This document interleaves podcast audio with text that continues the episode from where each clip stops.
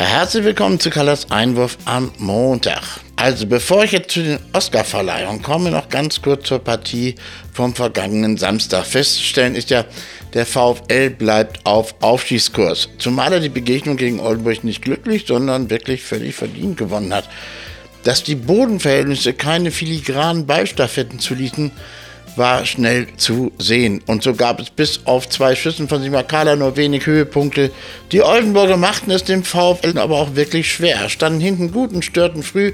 Und es ist eine Binsenweisheit, dass es gegen solche Teams und bei solch tiefem Rasen nun mal schwer ist, selbst Chancen zu erarbeiten.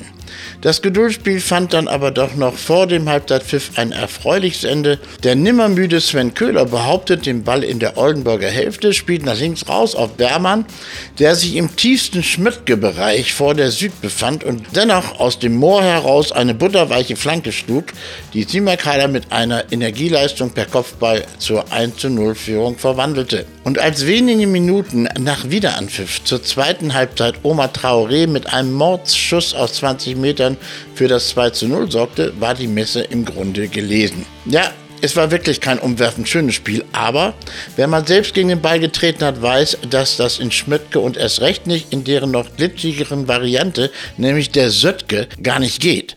Dass überhaupt gespielt werden konnte, ist übrigens allein dem Einsatz von 150 VfL-Menschen zu verdanken, die bis tief in die Nacht hinein den Rasen vom Schnee befreit hatten.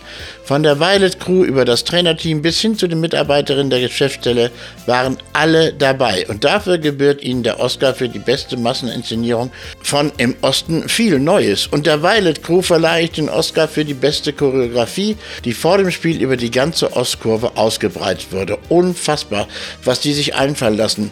Unter einer riesigen Abbildung der Bremer Brücke, die von allen möglichen bekannten Brücken der Welt umrankt war, stand zu lesen, es gibt viele Brücken auf der Welt, doch nur eine, die für uns zählt. Das klingt doch schon fast wie eine Zeile aus dem Song zum 125-jährigen Bestehen des VfL nächstes Jahr, der Wir sind der VfL heißen könnte. Ob da wohl was in Arbeit ist? Für die beste Hauptrolle im Spiel gegen Oldenburg sind mit Oma Traoré, Bakusni Makala, Sven Köhler und Philipp Kühn gleich vier Spieler nominiert und damit die sich nicht streiten, kriegt den Oscar einfach Robert Tesche fertig. Und für die beste Regie natürlich Trainer Tobias Schweinsteiger.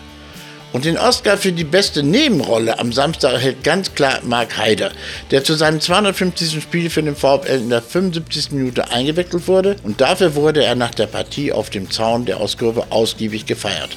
Noch was?